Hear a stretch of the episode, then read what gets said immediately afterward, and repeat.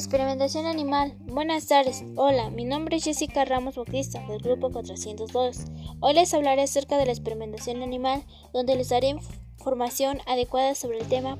Pasamos al siguiente punto. La experimentación animal ha guiado incorrectamente a los investigadores por ciclos, desorientando nuestro entendimiento del cuerpo humano y las enfermedades que lo acosan. No solo aleja recursos limitados de la ciencia, válida, retrasado la innovación, terapias y curas, prolonga el sufrimiento y aumenta la mortalidad, datos falsos, defendiendo medicaciones obtenidos mediante experimentación animal conducen a daños y muertes.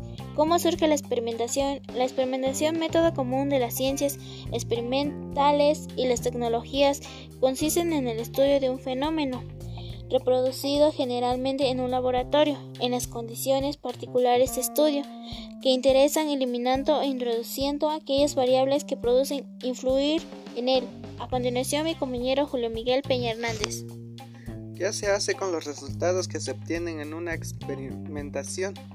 Generalmente evalúa una hipótesis, que es una expectativa sobre cómo funciona un proceso o fenómeno en particular. El experimento lleva a cabo los cuidados necesarios, los resultados generalmente respaldan o refutan la hipótesis. ¿Qué animales se usan en la experimentación? Entre los animales usados en investigación están los primates, no humanos, prosimios, gatos, perros, reptiles, anfibios, ovejas, cerdos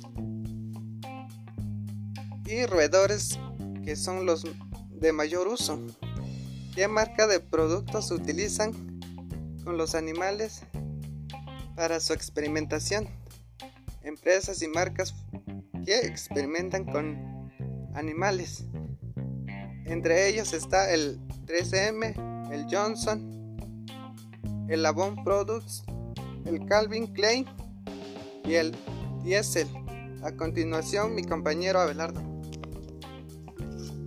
pues con esta información estaremos culminando con el tema de la experimentación animal.